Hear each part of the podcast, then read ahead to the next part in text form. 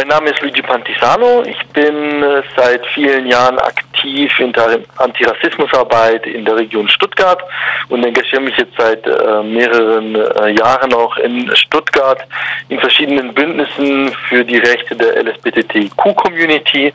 Bin selbst aktiv im parteifreien Bündnis Stuttgart Ökologisch Sozial in Stuttgart und bin für SES im Bündnis Vielfalt für alle und war ein Stück weit beteiligt auch an der Organisation der Demo letzte Woche, äh, an der Gegendemo letzte Woche zur Demo für alle. Du sagst jetzt irgendwie schon äh, genau das, äh, worum es eigentlich geht. Ähm, wir haben am letzten Wochenende eine Veranstaltung, oder nicht eine, sondern mehrere Veranstaltungen gehabt in Stuttgart, die mehr oder weniger auch mit dieser Demo für alle oder der sogenannten Demo für alle zu tun haben. Aber vielleicht kannst du mal ein bisschen was sagen, was ist denn da überhaupt gewesen am Wochenende in Stuttgart an äh, Veranstaltungen? Also am, am Sonntag waren jetzt zum äh, fünften oder sechsten Mal, ich weiß schon nicht mehr genau, in Stuttgart wieder eine sogenannte Demo für alle, die eigentlich eine Demo gegen alle ist. Das ist eine Demo organisiert von ähm, rechten Hetzern, von ähm,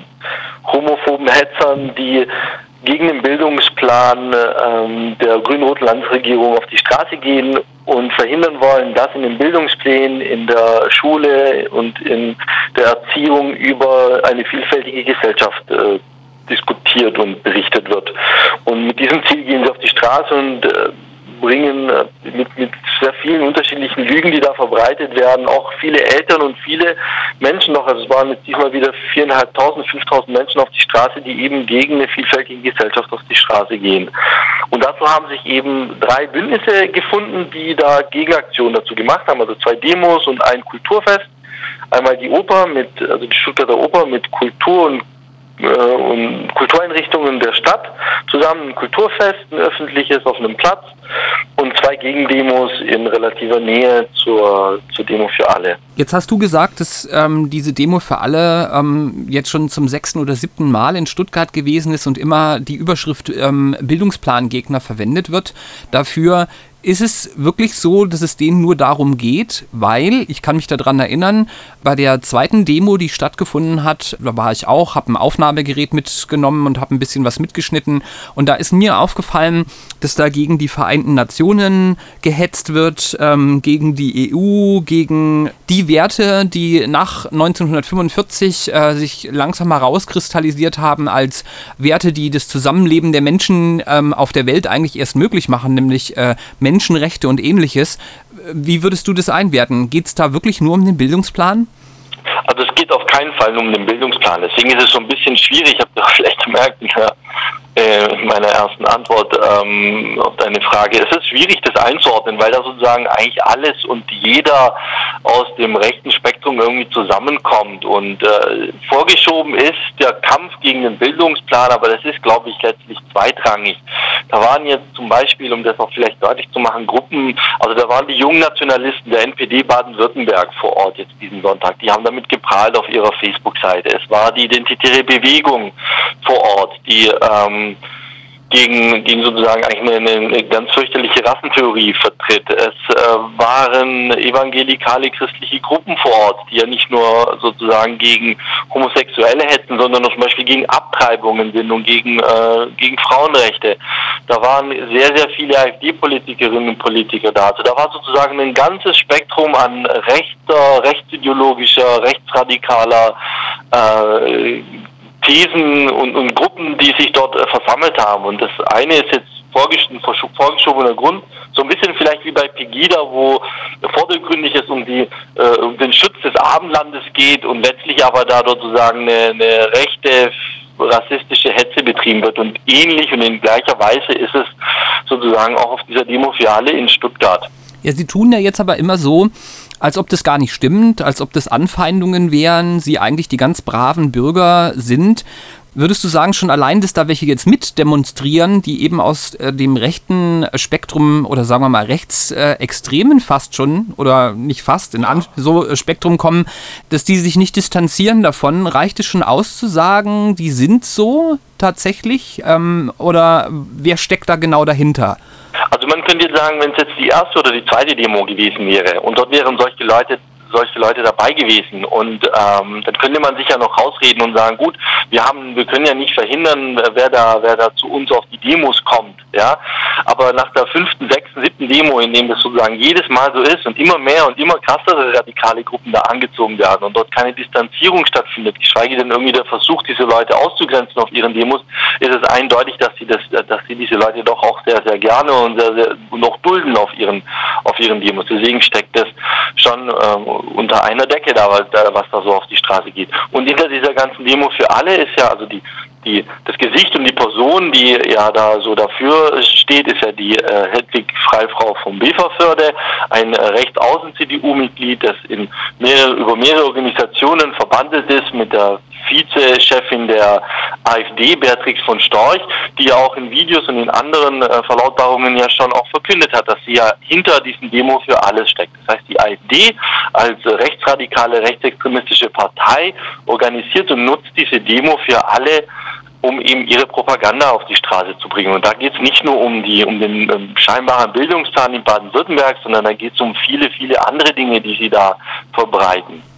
Jetzt hast du die AfD gerade angesprochen. Es gibt das Video teilweise noch auffindbar äh, im Internet, auf denen, äh, auf, äh, in dem äh, Beatrix von Storch sich dazu äußert, dass sie ja hinter dieser Demo steckt. Ähm, das hat sich geändert. Vor einem halben Jahr haben sie mal das Impressum geändert. Du hast gerade äh, Hedwig von Bederförde angesprochen. Ähm, das sind ja jetzt Menschen, die lange Zeit immer gesagt haben, nee, wir sind eigentlich nur ganz normale besorgte Bürger zeigen aber jetzt auch im Osten von Deutschland, dass da ja doch irgendwie das nicht ganz so sein kann. Ich denke da jetzt an Klausnitz und an Bautzen. Meinst du, dass diese Eskalationsstufe jetzt sozusagen offen zuzugeben, dass man mit diesen Leuten zu tun hat oder sagen wir mal, sich weniger davon zu distanzieren und äh, das Gesicht so nach und nach zu zeigen, mit eine Strategie ist auf der Treppe der Eskalation, so wie ich das jetzt mal nennen möchte? Klar, das ist eine Strategie, weil sie ja jetzt, also ich glaube, sie waren vor einem Jahr oder vor anderthalb Jahren noch relativ vorsichtig. Sie haben versucht zu verdecken, dass sie da dazugehören, sondern sie sind halt mit dabei, weil sie die Ziele unterstützen. Und weil sie jetzt in den letzten Jahren oder gemerkt haben, dass man auf dieser Ressentiment, angstschürenden Welle, die ja sozusagen in der Flüchtlingsfrage für die AfD ja so gut funktioniert, ja reiten kann und es auch äh, Prozente bringt in Umfragen und Wählerstimmen bringt, denken sie sich jetzt wahrscheinlich mittlerweile, ja, das ist sogar ganz gut, dass wir ganz offen sagen, sind die, die das äh, organisieren und dahinter stecken, weil das doch vielleicht auch für den einen oder anderen Prozentpunkt bei den Wahlen halt sorgen wird. Deswegen versuchen sie jetzt natürlich auch deutlich und klar zu machen, dass sie da dazugehören. Und vorneweg, also als der, als der Demozug ja losgelaufen ist am letzten Sonntag, das war auch die letzten Monate so, äh, sind äh, von den von den fünf, sechs, sieben, acht Bannerträgern in der ersten Reihe drei, vier bekannte AfD-Stadträte und äh, Landtagskandidaten zur Wahl in Baden-Württemberg mitgelaufen. Da haben die keine Scheu da, die Organisatoren da diese Leute mit sich da rumlaufen zu lassen. Und ähm, trotz der ganzen Aussagen, die wir jetzt mittlerweile auch von der AfD kennen, öffentliche von Schießbefehl an der Grenze und also Dingen. Also da glaube ich, da muss man nicht mehr groß äh, heimlich drum rumreden, was die AfD nun wirklich ist und wer da wirklich hinter der Demo für alle steckt. Das ist, glaube ich, für all diejenigen, die so ein bisschen recherchieren und sich das genauer anschauen, ganz klar, was dahinter steckt. Was aber immer noch die Frage ist, was ist deren Ziel? Naja, deren Ziel ist, in Parlamente zu kommen, auf der, auf, äh, indem sie sozusagen Angst und Schrecken äh, schüren. Und zum Beispiel solche Parolen eben auf der Demo für alle äh, oder Thesen auf der Demo für alle präsentieren, dass im neuen Bildungsplan Kinder und Schüler gezwungen werden, mit Dildos rumzuspielen und irgendwelche äh, Sexpraktiken durchzusprechen. Das sind natürlich alles Dinge, wo Eltern mit Kleinkindern sich denken, das möchte ich nicht für meine Kinder, dass sie mit fünf, sechs, sieben Jahren da schon irgendwie Sexualkunde haben. Aber das ist auch nicht das Ziel des Bildungsplans. Die lügen einfach. Die erzählen irgendwelche Geschichten, die nicht stimmen, versuchen Ängste zu schüren. Und das ist relativ erfolgreich. Und deswegen, deswegen ist es ihr Ziel, das Angst zu schüren und die Leute dazu zu treiben, am 13. März bei den Landtagswahlen für sie zu stimmen, damit sie eben in großer Anzahl in die Landtage kommen. Das ist eigentlich das, was dahinter steckt, um, um umso größer und umso stärker zu werden. In die Landtage zu kommen, das ist das eine, aber das andere ist, es gibt ja bestimmt auch irgendein Ziel, wenn ich Politik betreiben möchte. Wie würdest du sagen, ist das politische Ziel?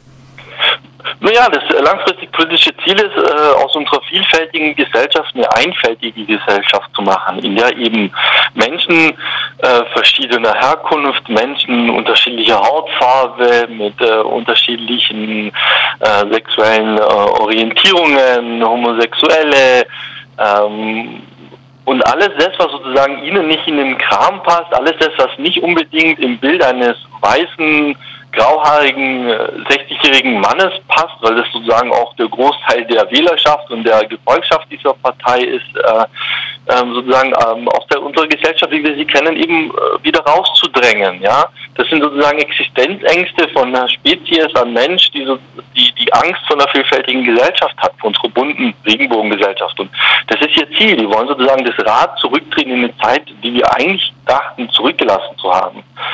Und ähm, ich finde, das ist das Erschreckende. Ich finde, das ist sozusagen relativ erfolgreich, ihre Masche. Weil man das Gefühl hat, ja, wenn man sich so auf der Straße mit Menschen unterhält, oder ähm, merkt man, glaube ich, auch im eigenen Bekannten, Freundes- und, und, und Kreis ja so, dass dann doch vieles von dem, was sie sagen, in irgendeiner Weise fruchtet. Also die Leute hinterfragen das nicht oft und nehmen das für wahr, was da erzählt wird und da müssen wir uns schon noch irgendwie was einfallen lassen, wie wir dem entgegenkommen, wie wir sozusagen die Vorzüge auch unserer vielfältigen Gesellschaft vertreten können, weil das ist so ein bisschen der Kampf, der letztlich dahinter steckt, weg von unserer vielfältigen Gesellschaft hin zu einer einfältigen Gesellschaft, in dem nur eine Art von äh, Menschheitsbild sozusagen äh, die Berechtigung hat, hier zu sein.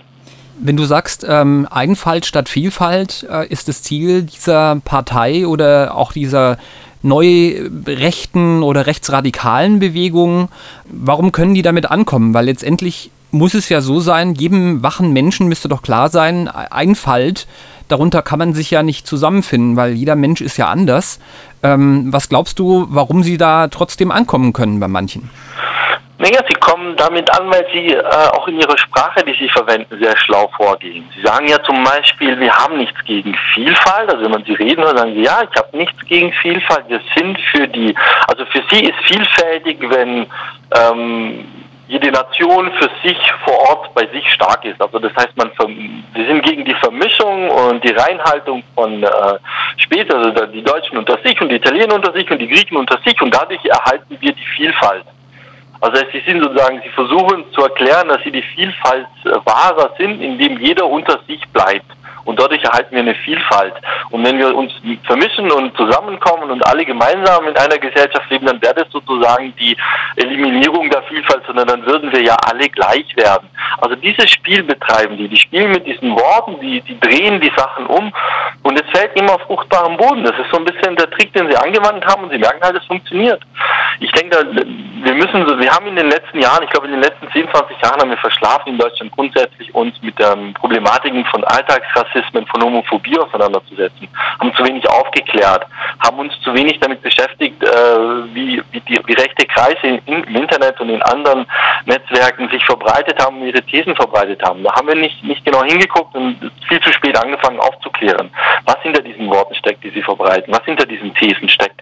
Und da denke ich, müssen wir aufholen und Aufklärungsarbeit leisten, ähm, in Schulen, im, im Kinder, deswegen ist auch dieser Bildungsplan wichtig, in, in, in Kindergärten, in eigentlich so, so früh wie möglich sozusagen darzustellen, dass wir eine vielfältige Gesellschaft sind und die Vorzüge der vielfältigen Gesellschaft nach vorne, nach vorne holen und das auch immer wieder, immer wieder betonen, was für Vorteile daraus haben, was äh, sozusagen das Gute ist für uns. Und wie eigentlich Deutschland noch aussehen würde, wenn wir eben nicht diese Vielfalt hätten, sondern eine einfältige Gesellschaft, wie haben wir diese Leute für sich vorstellen?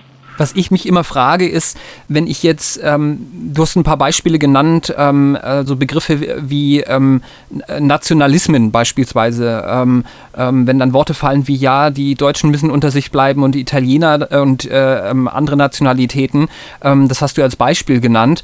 was ich mich immer frage, ein Mensch ist ja nicht immer nur ein Etikett, das ihm auf der Stirn klebt. Also ich bin ja nicht immer nur Italiener oder ich bin nicht immer nur Deutsch, sondern ich habe vielleicht auch ganz andere Eigenschaften, bin gleichzeitig ähm, habe ich bestimmte Hobbys, gleichzeitig habe ich vielleicht eine Behinderung oder sonst äh, ähm, Abweichungen, ist diese ganze Ideologie, die dahinter steckt, die ähm, ja auch von der identitären Bewegung vertreten wird, nicht von vornherein eigentlich etwas, was ähm, einem Menschenbild entspricht, ähm, das wir geglaubt haben, äh, schon längst hinter uns gelassen zu haben, weil ähm, Lösungen bietet es ja nicht an. Das vereinfacht zwar einiges, aber ähm, was heißt denn das am Ende? Also was heißt zum Beispiel Deutsch sein oder was heißt zum Beispiel heterosexuell sein? Ja, ähm, wie, wie stehst du dazu? Also müssen wir Menschen auch erklären, dass diese einfachen Schubladen eigentlich falsche Schubladen sind und etwas suggerieren, was es in Wirklichkeit gar nicht gibt?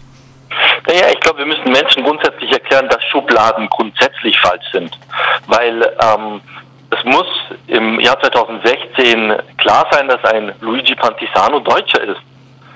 Und die Realität ist leider so, dass ich aber eigentlich jeden Zweiten erklären muss, äh, dass ich Deutscher bin weil es einfach nicht selbstverständlich ist, dass jemand, der nicht Michael Müller heißt, sondern Luigi Pantisano ein Deutscher ist, hier geboren ist, hier groß geworden ist und zu dieser Gesellschaft gehört. Ja? Und ihm nicht der Frage nachgehen muss, wo man denn genau jetzt herkommt und wie das eigentlich äh, genau ist und ob man jetzt nur einen Pass hat oder was auch immer. Ähm, und das ist aber eigentlich heutzutage immer noch nicht wirklich selbstverständlich. Und da müssen wir hinkommen. Wir müssen hinkommen, dass nicht hinterfragt wird, dass jemand, der hier lebt, auch Deutscher ist, ganz unabhängig, wie er heißt oder wie er aussieht.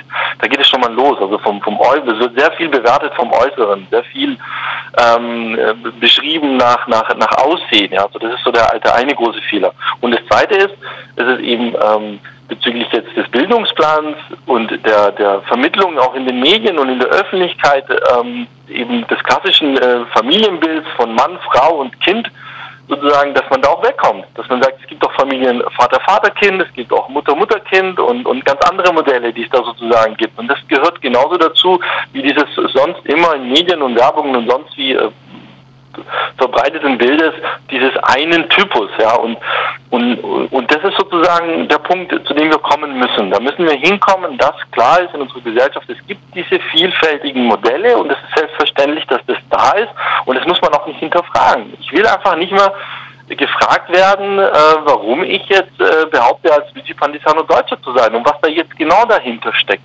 Das kann eigentlich nicht sein im Jahr 2016. Mhm.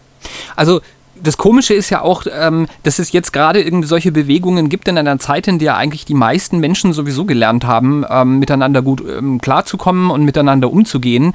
Wo, ähm, Du hast ein paar Strategien schon angesprochen, wie man damit umgehen kann, dass wir aufklären müssen, ähm, dass wir uns mit diesen Fragen beschäftigen müssen. Aber wer sind denn diejenigen, die sich damit beschäftigen müssen? Sind es jetzt ähm, politische Parteien? Sind wir das? Oder ähm, wen siehst du da in der Verantwortung, in den nächsten Jahren damit umzugehen? Weil irgendwie müssen wir ja damit umgehen.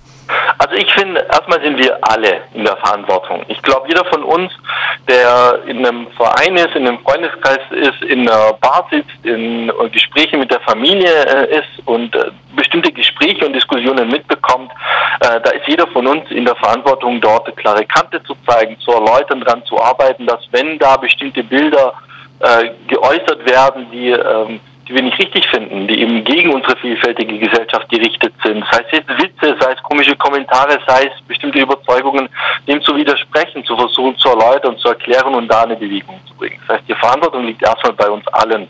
Dann gibt es natürlich eine große Verantwortung der Politik dafür zu sorgen, dass in der Bildung, das heißt von Kindergarten an, ähm, der, bis, über die Grundschule bis zur, bis zu weiterbildenden Schulen, über diese Themen gesprochen wird und dort eben ein bestimmtes Bild äh, eben nicht immer weiter dieses Bild äh, erzeugt wird, was uns die letzten Jahrzehnte geprägt hat, von klassischen Bildern. Ja, ähm, der ähm, Italiener ist äh, der Putzmann, der Schwarze ist der Chauffeur und äh, der weiße äh, grauhaarige Mann ist der Manager und die Frau steht in der Küche. Also wir müssen wegkommen von diesen Bildern und wenn wir das nicht, wenn wir das nicht schaffen, wenn wir damit nicht beginnen, dann setzen sich solche Bilder fest und äh, transportiert man dann halt eben über Jahre hinweg. Also das heißt, man muss da schon im Kindesalter, in den Schulen, in den, in den Erziehungseinrichtungen damit beginnen. Das ist so der eine Schritt. Und ein anderer wichtiger Part, finde ich, ist auch in den Medien. Da haben die Medien eine große Verantwortung und da nehmen sie sich auch, finde ich, zu arg raus, dass in Medien, in der, das heißt jetzt in der, in der Werbung, in äh, Beiträgen, in Filmen, in, in, in Shows auch zu sehr diese, diese Klischees transportiert werden und verbreitet werden und ähm, und da muss man auch einfach äh, drüber wegkommen. Da muss man halt in eine Richtung äh, auf den Weg kommen, der davon wegkommt. Und da müssen wir noch ganz viel, finde ich, äh, leisten in den nächsten Jahren um wirklich eine grundsätzliche Veränderung herbeizuführen. Weil wenn ich mir einen Tatort äh, an dem Sonntagabend anschaue, dann ist es einfach oft so, dass der Drogendealer ein, äh, ein, äh, türkisch-arabisch aussehender Mann ist, der Ali irgendwas heißt und äh, der und sozusagen die Guten immer so die, die weißhaarigen deutschen Männer sind, äh, ab und zu noch mit einer Hilfe von der Frau. Also diese Bilder sind tagtäglich überall transportiert, massenweise millionenfach und das setzt sich fest. Du hast vorhin was angesprochen und zwar die 60-jährigen äh, alten Männer, die ähm, äh, mehr oder weniger auch hinter dieser ähm, AfD stecken oder die Hauptzielgruppe sind, wenn man sich das mal anguckt. Meinst du, das ist eine Generationenfrage? Meinst du, dass bestimmte Dinge ähm, für jüngere Leute sowieso selbstverständlicher sind schon, aber die eben ähm, die Gesellschaft noch nicht so prägen, weil sie noch nicht in den sozusagen die Möglichkeiten hatten, die eben jetzt sagen wir mal so eingesessene ähm, ähm, Kreise bisher hatten? Oder ähm, wie würdest du das beurteilen? Liegt es am Alter? Ähm, ändert sich da wieder was? Gibt es Hoffnung? Jetzt um ganz platt zu fragen. Nee, ich glaube, also ich glaube, es gibt Hoffnung, weil ich glaube, dass die äh, junge Gesellschaft und ähm, junge Menschen in der Mehrheit eine, eine ganz andere Denke haben, wie äh, eine Generation der jetzigen 60, 70-Jährigen. Ähm, deswegen denke ich, gibt es da auf jeden Fall Hoffnung. Aber durch diese Bewegungen, die ja gerade entstehen, von äh, Pegida über diese ganzen identitären Bewegungen, Demo für, Demo für alle hier, die AfD und so weiter, ist natürlich eine Gefahr, dass diese Generation der 60, 70-Jährigen versucht, bei den Jüngeren natürlich zu punkten und ihre Ideologie und ihre Vorstellung von der einfältigen Gesellschaft dort festzusetzen. Deswegen ist sozusagen der aktuelle, ähm, also die, die Aufklärung dagegen so wichtig. Ja, da müssen wir schon aufpassen und nicht denken, gut, das ist jetzt eine Generationenfrage und damit ist es geklärt. Da müssen nur die Jungen irgendwie älter werden und dann ist alles gut. Das glaube ich nicht. Das ist ja ein bisschen das Ziel dieser Generation, die sehen, okay, oh, die jüngere Generation, die kriegen, die verlieren wir. Das geht so alles in so eine Vielfalt, die uns so nicht passt und deswegen müssen wir da jetzt gegensteuern und da müssen wir jetzt aufpassen, dass wir auch ebenfalls dagegen halten. Also das heißt, es ist aktuell eine Generationenfrage, es muss aber, aber wir müssen trotzdem dafür, dafür sorgen, dass die jungen Menschen, die jetzt in der vielfältigen Gesellschaft groß werden, daran festhalten und das auch weiter vertreten und dann auch so leben werden in der, in der Zukunft. Was braucht es denn da dafür? Ja, wie gesagt, Aufklärung in der Schule, Aufklärung ähm, in der Bildung. Wir haben zum Beispiel jetzt in Stuttgart ein Projekt, an dem ich mit beteiligt bin, ähm, im Rahmen der Internationalen Wochen gegen Rassismus, in dem wir Workshops und Bildungsarbeit machen für Schulklassen und, äh, und Multiplikatoren, also auch für Lehrer, für Pädagogen, die mit bestimmten Konflikten und Situationen äh, konfrontiert sind und oft nicht wissen, wie mit umgehen. Das heißt, da arbeiten dann Sozialpädagoginnen und Pädagogen mit den Klassen zusammen und bearbeiten bestimmte Themen, sodass man auch Handwerkszeug lernt, wie geht man mit in bestimmten Situationen mit bestimmten Dingen um, wo jetzt Rassismus auf, auftritt oder wie gehe ich mit Rassismus im Alltag um. Da müssen wir insgesamt alle uns dieses Themas bewusster werden, dass wir Rassismus in Deutschland haben, dass es Alltagsrassismus gibt, dass jeder von uns auch ein Stück weit sich hinterfragt und schaut, wo habe ich auch Rassismen, wo transportiere ich Klischees, wo verhalte ich mich nicht richtig, wie kann ich mich verändern.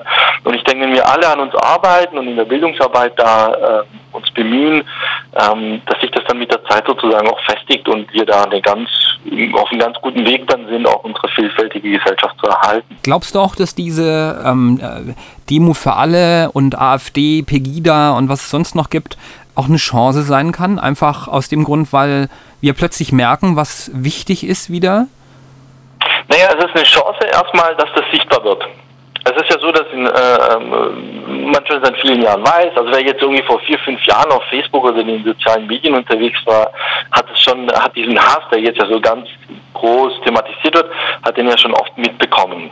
Ja, man, man, man, man wusste das, es gibt ganz viele, die, eine, die, eine, die so eine Haltung haben, aber es war nicht sichtbar in Parteien, es war nicht sichtbar auf der Straße.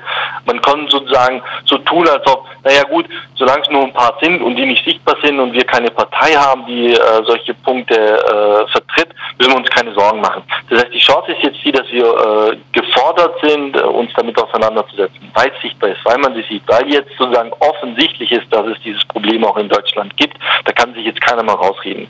Deswegen ist es eine Chance. Es ist eine Chance, weil wir jetzt äh, uns mit diesem Thema beschäftigen können. Ich muss nicht mal erklären, warum es Rassismus in Deutschland gibt, äh, sondern es ist ganz klar, dass es Rassismus in Deutschland gibt und wir ein Problem haben und daran arbeiten müssen. Und das macht uns, macht uns möglich. Aber ähm, wenn wir das nicht machen, ähm, dann äh, denke ich, ist das eher eine Gefahr, das ist eher eine ganz große Gefahr, weil die können immer stärker werden. Wer, also wer sagt uns denn heute, dass die AfD von ihren Umfragewerten jetzt bei 12, 13, 14 Prozent nicht irgendwann bei 25, 30 Prozent landet? Mhm. Kann uns ja keiner. Und was ist denn dann, wenn eine AfD in irgendeinem Bundesland an die Macht kommen sollte? Ja, was bedeutet das für, für Migrantinnen und Migranten? Was bedeutet das für Homosexuelle? In Thüringen äh, haben sie eine Anfrage und einen Antrag gestellt im Landtag, um aufzulisten, wie viele Homosexuelle in Thüringen leben. Um zu, um, also das sind, das sind Sachen und Ideen von, von der Zeit, wie gesagt, wo wir dachten, das ist schon lang vorbei.